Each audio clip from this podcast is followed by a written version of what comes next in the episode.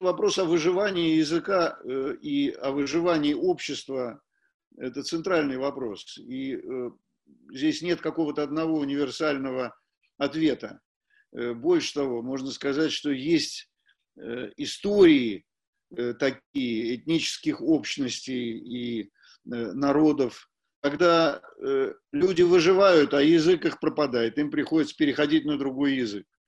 И, по-видимому, в предписьменной истории человечества таких случаев было довольно много. Э, раз на раз не приходится. И, конечно, если в сообществе есть люди, которые занимаются критикой языка, то для сообщества это только лучше. Да? Но э, конкретный пример э, можно привести. Да, тут ни один язык не похож на другой. Э, ну вот, например, один из э, языков э, живших в рассеянии на территории Германии, Австро-Венгрии, Польши, России евреев был э, идиш, да, то есть он формально является диалектом немецкого языка. И э, э в XIX веке на этом языке говорила вся Восточная Европа. Э, были какие-то диалектные различия, э, да, там, литовские, белорусские, украинские, но в принципе вся еврейская Восточная Европа, это миллионы человек говорил на этом языке. И вот наступил момент, когда э, да, большая часть евреев Восточной Европы э, погибла в, во время войны. И вместе с ними погиб язык. Конечно, на этом языке существует литература, и Э, есть люди, которые сохранили отчасти этот язык, но в принципе можно сказать, что его почти нет. Он едва-едва выживает, этот язык. Да, на нем говорит э, какое-то э, крохотное меньшинство. Хотя это была целая культура. И вместе с тем другой язык, вот, национальный язык Израиля, созданный специально для Э, этого государства и основанный на древнем языке, но являющийся сам как раз новым, э, иврит, возрожденный и обновленный, он не сосуществует с идишем как э, второй рядом с ним находящийся язык. Ничего подобного. То есть так, такие примеры есть, да, выживание народа с потерей языка, на котором когда-то этот народ, в общем, говорил. Э, потом э, новогреческий язык, да, возрожденный, обновленный после обретения Греции независимости от Османской империи. Да, и на, на этих языках существует великолепная литература. Мы говорим об исследованиях, об исследователях языка. Но есть э, другая группа тоже исследователей, исследователей практики, исследователей практики языковой. Это переводчики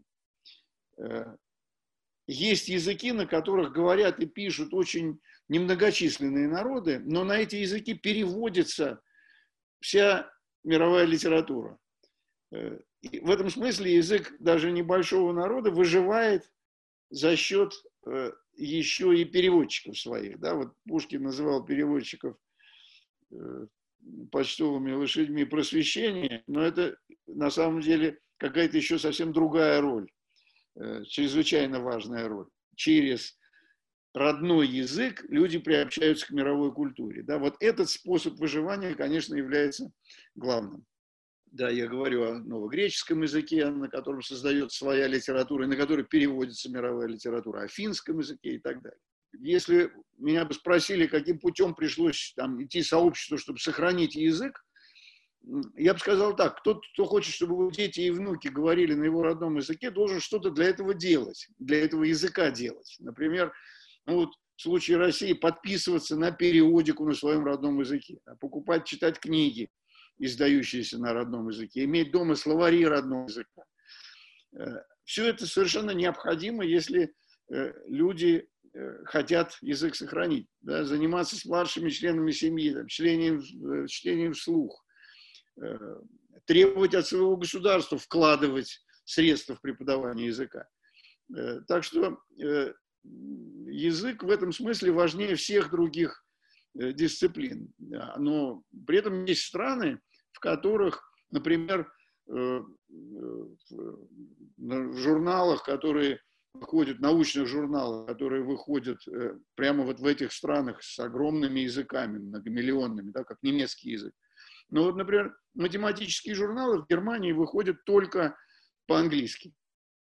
И э, за исторически очень короткое время выяснится, что э, свой научный язык, там, математический или физический, э, будет утрачен. А английский язык приобретет роль латинского языка э, средневековой Европы. Да?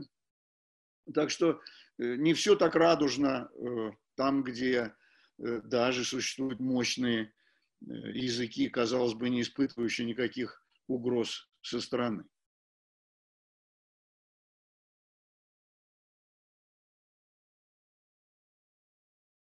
Есть такое понятие э, в э, филологии, оно на самом деле не очень э, хорошо пока прописано, может быть, да, но, но, но оно существует. Оно называется глубина понимания.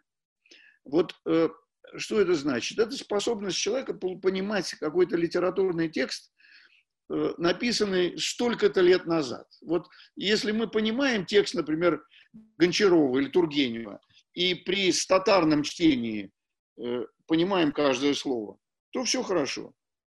Э, значит, у нас глубина понимания там полтораста лет. Да. Но как только начинаются моменты, когда э, мы понимаем только курсорно, только поверхностно, а при статарном чтении, то есть останавливаясь и задавая себе вопрос о каждом слове, мы обнаружим, что мы не понимаем значение слова. Вот тут начинается Э, трудность. И все люди делятся на эти, э, на разные категории в этом смысле, в смысле владения языком. Есть люди, которые э, понимают свой родной язык на 200 лет, на 250 лет в глубину, а есть люди, которые понимают на 10 лет, на 15 лет. И, в общем, такие люди, вот эта последняя группа людей находятся всегда находится в состоянии кризиса. Да? То есть мы живем в обществе, где часть которого всегда находится в состоянии кризиса, потому что не понимает языка людей, живших 50 лет назад или 40 лет назад. Или, так сказать, не, э, неправильно их понимает. И мы должны вообще договориться, конечно, что такое, так сказать, кризисное время. Да? Э, можно сказать, что, несомненно, кризисным для всего населения времени является время так сказать, э, быстрого обнуления прошлой эпохи, то есть, например, время революции. Вот, и можно сказать так, что кризис становится всеобъемлющим, когда социальная революция сочетается с революцией, например, с отменой цензуры, да, с политической революцией, и вместе с тем научно-техническая революция. Вот когда три эти революции происходят одновременно, то тут наступает настоящий, так сказать, всепоглощающий кризис. Когда он наступил в России? Вот в 20 веке, когда он был в России? Э, это вопрос, на который нетрудно ответить на самом деле, потому что с 1905 примерно года по примерно 1920, то есть время революции, мировой войны и гражданской войны, вот оно кончилось. Это было время переворота, которое затронуло всех, которое э, было, э, конечно, несравнимым ни с какой другой эпохой, потому что были истреблены физически целые слои населения, целые группы населения э, уехали, бежали из России, а вот оставшаяся часть и это действительно э, такой момент, э, собственно, кризиса наступил после этих событий. После того, как все это произошло, всего за 15 лет. Вы представьте себе, что это довольно короткий промежуток времени. Даже сейчас мы находимся в 2020 году прошло 30 лет уже со времени распуска Советского Союза. А в 1920 году со времени, э, например, или в 22 году, э, со времени первой русской революции 1905 года прошло всего 15 лет. Э, а в эти 15 лет вместилась мировая война, революция и гражданская война. Да? Можно себе представить интенсивность тогдашней, так сказать, тогдашнего переворота. А что за кризис наступил в 20-е годы? Вот это э, время, когда э, возникло после того, как остались в стране те, кто э, остался, для того, чтобы скрепить в прежних границах бывшую Российскую империю, нужно было произвести, с одной стороны, гигантское упрощение языка, и гигантское социальное упрощение. Общество было, э, в общем, подчинено некоторому набору идеологических функций и начало эти функции, так сказать, отправлять. А с другой стороны, возникла такая парадоксальная вещь. Э, и эта, эта вещь обсуждалась как раз э, тогдашними партийными органами, да, и один из главных обсуждавших и принимавших решения и был Сталин, который был наркомом по национальным делам. Нужно было каким-то образом, так сказать, подкупить национальные окраины и предложить им в качестве э, такого, э, в качестве подкупа, если угодно, свободу, развитие и, как тогда говорили, расцвет национальных культур.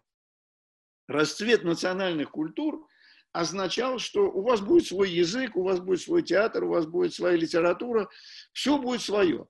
Только главные инструменты управления будут из Москвы, и они будут русскими. Это устройство э, противоречивое внутри. С одной стороны, у вас будет свой язык, своя культура, у вас будет республика называться каким-то своим именем, причем можно было легко менять эти имена. А власть будет в Москве. Да? Это, конечно, резко отличалось от прежнего э, имперского опыта. И внутри этого опыта были элементы, внутри нового советского опыта были элементы, которые казались избыточными. Мало того, э, опасения всегда были, что развитие собственного языка, собственной культуры приведет или может привести там, к центробежным каким-то стремлениям.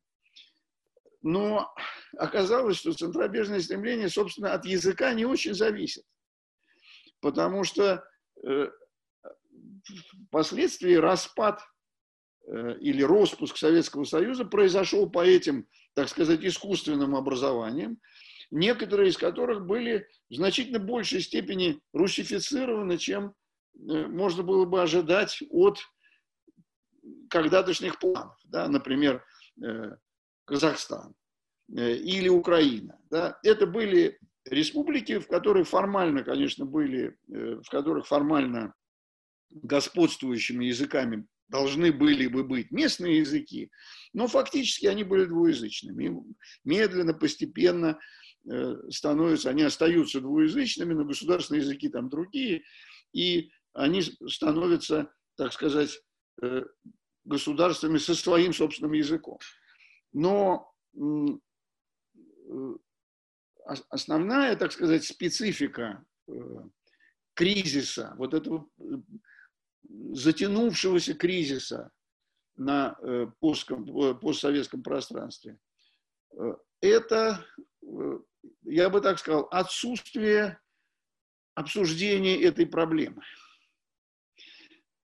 Если бы со всех сторон, начиная с уровня школы, кончая уровнем парламента, этот вопрос изучался, так сказать, исторически, а не политически, если бы этому было посвящено э, больше времени, сил, и на это отпускалось больше денег, то и в России поняли бы, что наличие где-то русского языка как почти государственного вовсе не означает, что это тоже Россия. И в этих странах или этих бывших республиках Советского Союза было бы понимание, что люди, говорящие по-русски, вовсе не являются там агентами Кремля или какими-то э, какой-то пятой колонны, которая, значит, хочет вернуть Советский Союз. Э, но то, что я сейчас говорю, это такое благое пожелание, но это только пожелание, потому что, в принципе, это следствие постоянно, постоянно действующего кризиса. Мы можем даже, вот когда мы изучаем историю, например, э, например, литературу народов СССР, э, был такой курс, да, э, и мой отец читал этот курс в Московском университете много лет. Он казался второстепенным совершенно. Подумаешь, какая-то литература народов СССР. На самом деле, внутри Э, этой дисциплины можно было проследить разные эпохи, когда местные миноритарные языки, как мы называем, да, языки меньшинств, то они поднимались на щит и создавались младописьменные литературы. На языках, у которых прежде письменности не было, целые литературы возникали. Радио существовало свое. А потом наступали моменты, когда человек, занимавшийся этим своим родным языком, начавший его поднимать, развивать, искать, изучать, вдруг объявлялся буржуазным националистом, его отправляли в лагерь. И эти эпохи менялись. Э, наступала то одна, то другая, в зависимости от конъюнктуры. Отличный пример э, – язык идиш. Да? На языке идиш вдруг в советское время э, начал выходить журнал «Советиш Геймланд». Целая возникла республика, Биробиджан, столица еврейская автономная область, там, где никогда в жизни никакие евреи не жили. Но искусственно все это было создано, и потом это искусственно созданное начало как-то существовать. Э, и до сих пор существует.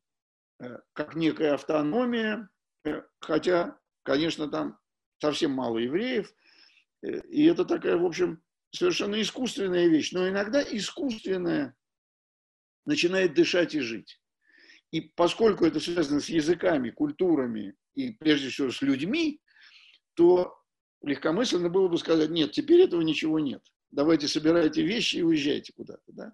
Как было сделано с представителями разных меньшинств в бывшем Советском Союзе, да, с депортированными в Среднюю Азию из Грузии месхетинскими турками, которые остались между небом и землей, потому что и в Грузию их не вернули, и оттуда они бежали, и э, стран, страны, которые их приняли, в конце концов, вообще никакого отношения не имеют к Европе и, и к Азии. Э, это огромная, мрачная, темная страница, да, когда люди э, вместе со своими языками э, да, просто принудительно или добровольно-принудительно куда-то мигрируют. Но если э, смотреть на э, карту э, сосуществования языков и культур, то мы увидим, что, во-первых, она очень сложна. Один язык, одна культура не похожа на другую. Люди, которые считают себя автохтонами, всегда жившими на этой территории, смотрят свысока на тех, кто пришел сюда всего 400 лет назад или 300 лет назад – Э, что смешно с точки зрения современной цивилизации, современных, так сказать, после Второй мировой войны утвердившихся правил, казалось бы.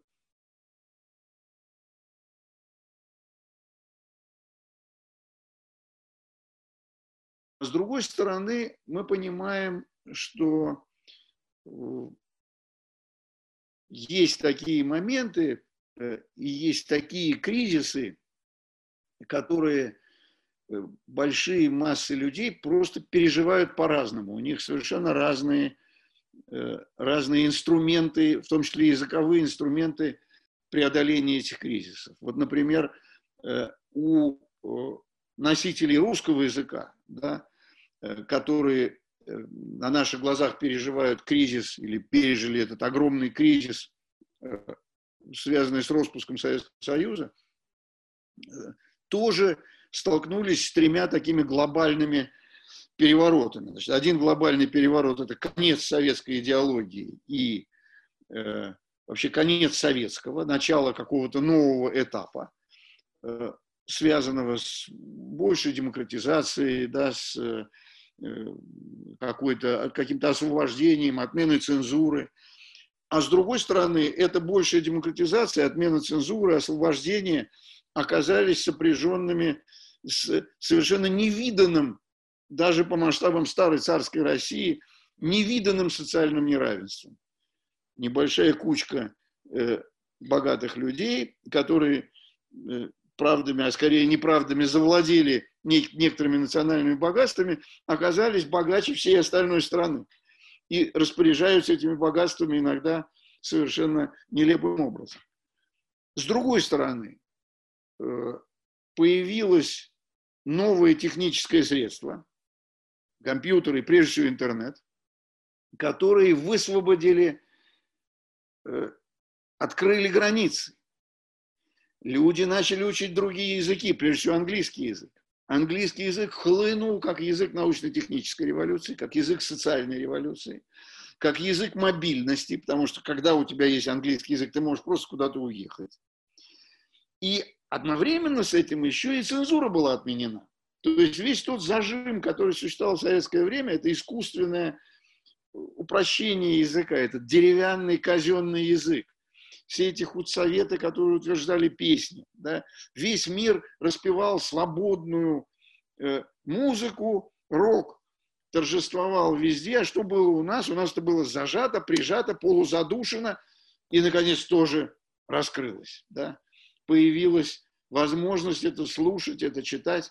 Но эта возможность была не всегда. Люди, которым сейчас 30 лет или даже 40 лет, они просто не представляют себе, что это было, вообще говоря, в советское время, когда э, в час по чайной ложке можно было что-то к чему-то приобщиться. Вот все это отвалилось куда-то в сторону.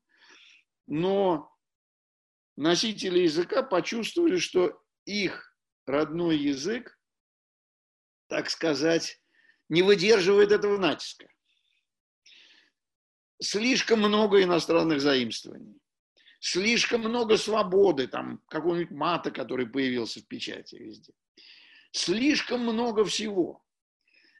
И это ощущение, на самом деле прекрасное ощущение освобождения и обогащения для многих людей превратилось в ощущение ужаса, закрыться, спрятаться.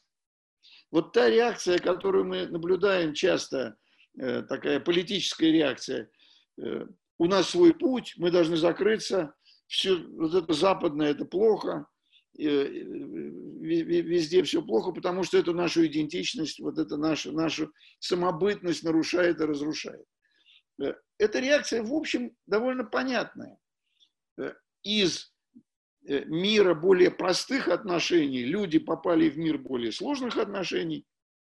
Из мира какой-то хотя бы номинальной справедливости они попали в мир несправедливости.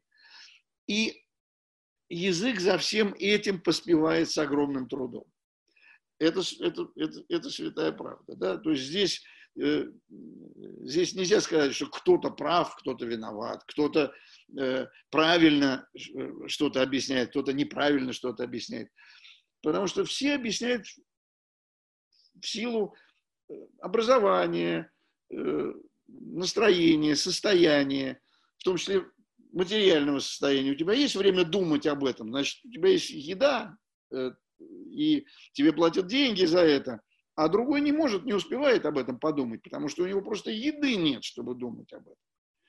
И здесь, конечно, Э, можно прямо сказать, да, это кризис, который мы сейчас переживаем. Э, и э, это, это огромный кризис, и для какого-то выхода из этого кризиса, ну, его нужно прежде всего понимать, да, нужно понимать, что он есть и с чем он связан. Да. Вот это, так сказать, такая, такая, как искать выход из этого кризиса. И, конечно, самый негодный способ. О нем сразу можно сказать, что он совершенно негодный, потому что им уже воспользовался в свое время там, товарищ Сталин. Э, это попытка закрыться, не дать внешним влиянием никак э, нас, так сказать, поколебать, свести с какого-то пути. Потому что здесь нет известного кому-то, даже какой-то группе экспертов правильного пути. Вот специфика э, да, э, диалога, демократического устройства в том и состоит, что люди должны все это обсуждать, принимать какие-то решения путем э, обсуждений, споров, дискуссий. Да. Э, единственное условие, которое нужно ставить этим людям, это условия ведения таких споров, условия обсуждения. Э, и язык для этого, э, вот здесь интересная вещь, да, может быть более и менее приспособлен. Конечно, речь идет не о языке как о некоторой системе, а прежде всего о языке как о речи, да, как о э, способе говорения, да, о дискурсе. Но мы это слово не будем как заимствованное сейчас использовать. Мы будем говорить о языке, на котором мы говорим. Вот э, есть язык, который более и менее приспособлен для обсуждения острых, э, острых тем. И, к сожалению, нынешний русский язык менее приспособлен для обсуждения острых тем, потому что э, на протяжении нескольких поколений выращивалась идеология правильно-неправильно, нормативно-ненормативно. То, что ты говоришь, неправильно. Э, второе. Слишком сложно. Будь проще. Упрощай.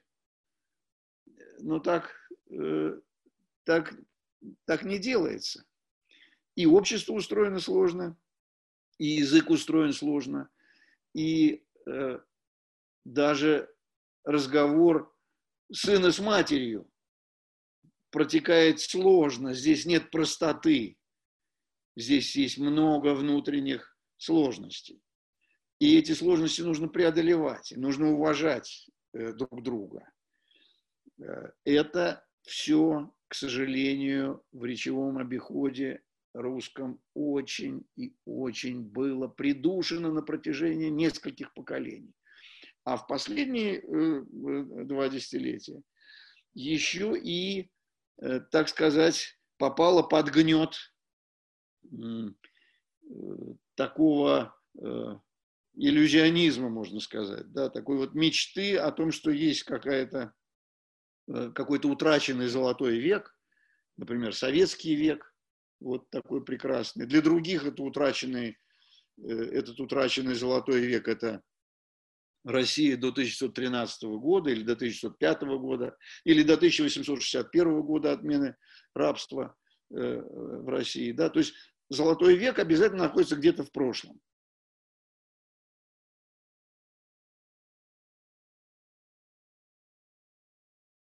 в 1988 году, а не в 1888 году, э, в журнале «Век 20 мир»,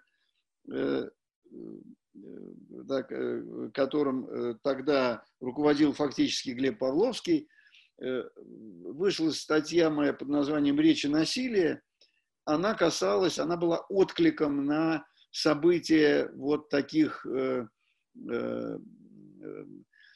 Э, межэтнических конфликтов, э, а именно э, сумгаитской, так называемой сумгаитской резни или сумгаитского погрома, который привел, собственно, в дальнейшем к войне между, к изгнанию армян из Баку, к войне между Азербайджаном и Арменией, к, изгнанию азербайджанцев из Армении и так далее.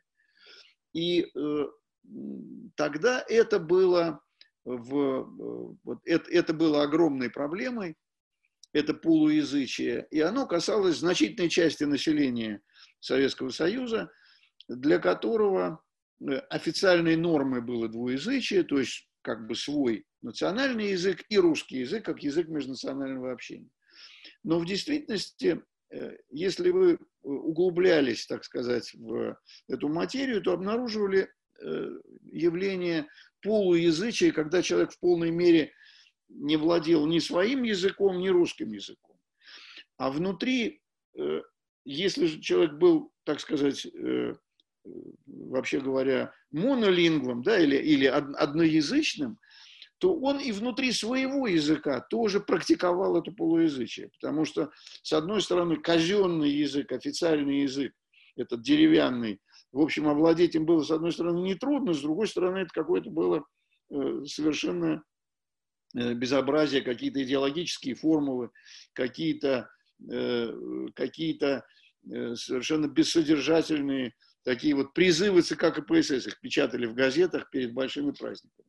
А с другой стороны, был язык, на котором люди говорили между собой, и часто это был язык совершенно низменный, причем люди были вынуждены им пользоваться, потому что э, деревянный язык узурпировал право на высокую речь. И это было огромной проблемой э, э, в советское время.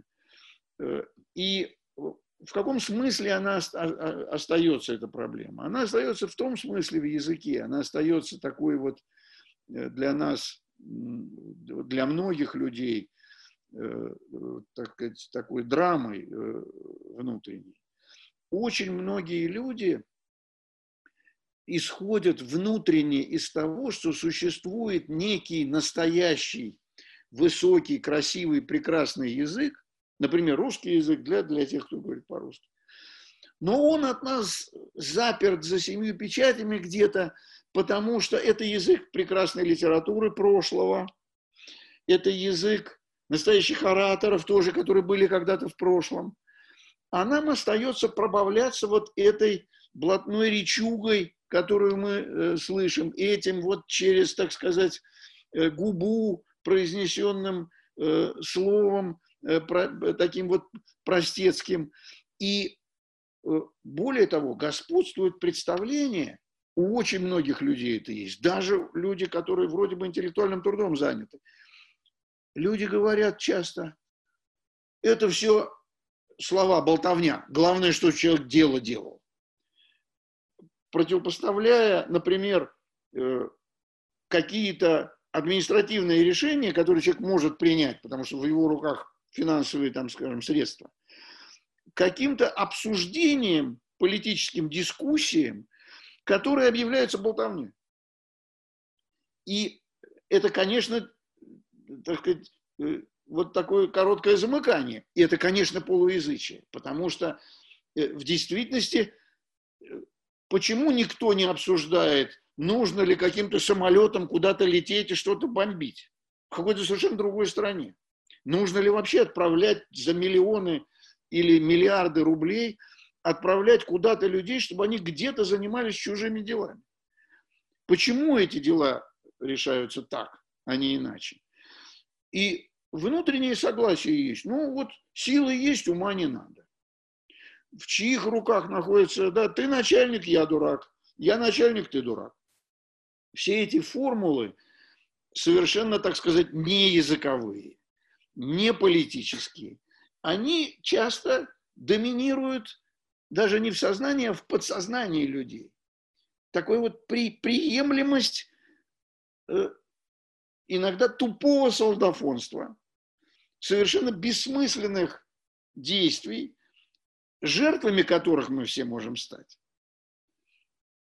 И если ты начинаешь об этом говорить, тебе говорят, ну что ж ты так на такую тему? Это же слишком, это нельзя так говорить. Ты кого-то можешь обидеть, ты кого-то можешь задеть.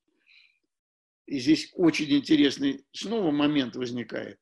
Речь как инструмент обиды. Э, например, ты можешь задеть чьи-то религиозные чувства. Это, кстати, добавляет к нашему, вот к э, нашей теме, добавляет такую чрезвычайно острую какую-то, так сказать, специю приправу, потому что вот вся советская эпоха была эпохой номинально антирелигиозной, такой научной, атеистической и так далее.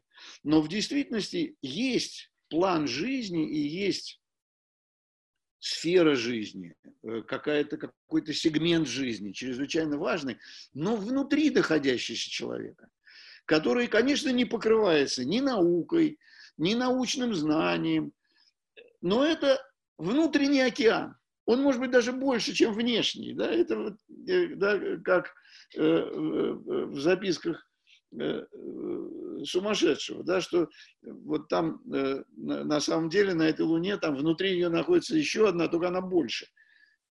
Так оно и есть. Душевный мир человека огромен, но он внутри. И он вовсе не должен выплескиваться и быть так сказать, всем в порядке такой психологической порнографии, всем навязан. Вот, слушайте меня, потому что я истинно верующий, и вы меня должны слушать, потому что я знаю правду, и эту правду знают люди одной со мной веры. Откуда я знаю? Я, например, агностик. Я готов уважать это чувство, но я совершенно не готов его обсуждать, потому что оно, это чувство не является предметом обсуждения. Э, это может быть океаническое чувство, как Ромен Ролан говорил, да, но на, на, на это Зигмунд Фрейд ему совершенно справедливо возражал, а как быть людям, у которых нет этого океанического чувства? Что же они должны подчиняться твоему смутному океаническому чувству? Но мы вступили в сложную эпоху, когда вдруг у законодателя, который старается все упростить, появился в руках инструмент э, заткнуть тебе рот, в тот момент, когда кто-то может решить, что ты оскорбил чьи-то религиозные чувства. Хотя ты ни сном, ни духом не собирался никого оскорблять. Потому что язык действительно очень острое оружие. Это не только, э, не только Э, просто какой-то инструмент вроде отвертки, это еще и, так сказать, кинжал. Да? Поэтому э, э да, нечто, с помощью чего мы действительно разрезаем предмет, чтобы его познать. И здесь невозможно избежать, так сказать, болезненных каких-то эффектов. Вообще большинство людей, столкнувшись с истиной, научной и какой-то другой, вообще говоря, может поежиться и сказать, вот как это, как это неприятно, что это вот так сложно – и мне приходится с этим иметь дело. Э, так что здесь э, э, вот та атмосфера диалога, в которую общество должно быть погружено для того, чтобы найти какие-то выходы из критической ситуации, в этой атмосфере неизбежны какие-то, так сказать, психологические потери, и неизбежно ощущение, что да, вот в эту, в эту компанию я приду обсуждать этот вопрос, а в эту компанию, может быть, не приду, потому что то, что там говорят, может меня как-то задеть. Но при этом мы все остаемся частями одного социального тела, э, э, социального целого, э, и должны считаться с интересами, с интересами друг друга. И другого способа пока да, вот человечество не выработало, кроме, кроме диалога. Э, и вот это полуязычие, э, с которого я начал э, сейчас эту часть своего выступления, это вещь, которая продолжает очень цепко сдерживать людей от обсуждения самых насущных социальных Э, социальных э, тем. Да, и как, как мы видим, оно касается э, вещей, связанных с, вот, например, идентичностью человека. Да? Должен ли он ее обнажать до такой степени, чтобы все как-то считались его, например, религиозными чувствами. Или эти религиозные чувства он должен э, в себе и среди своих подобных, так сказать, практиковать. Э, вот это все, все это вопросы, э, очень болезненные вопросы, которые тоже нуждаются в обсуждении.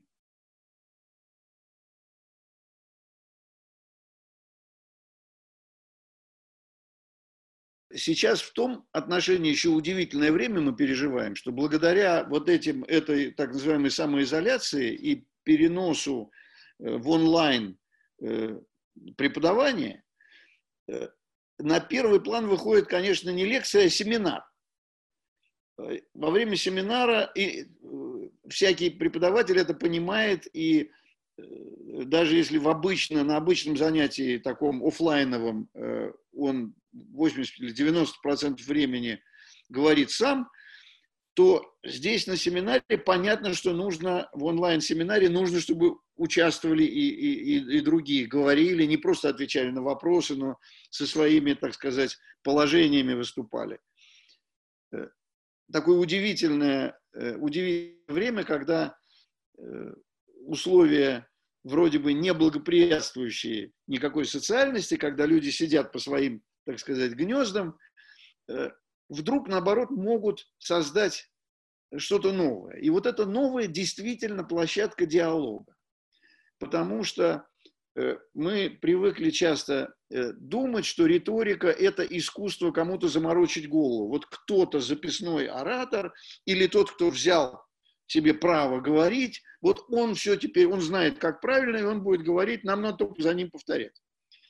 Да, понятно, я даже не буду никаких называть имен, ничего, это так, и так всем понятно. Но что такое диалог? Что такое э, то, что Юрген Хабермас называет коммуникативным действием?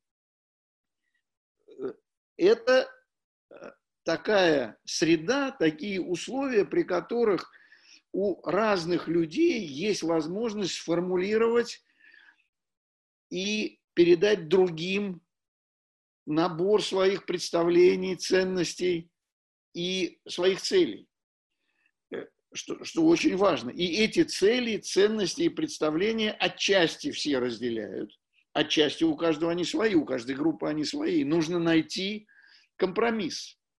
Вот это э, основное требование к диалогу, это требование к компромиссу.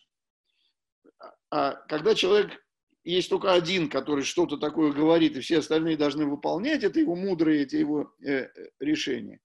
Это среда, в которой слово бескомпромиссное положительное, а слово компромисс, искать компромисса отрицательное. Как это? Какие компромиссы?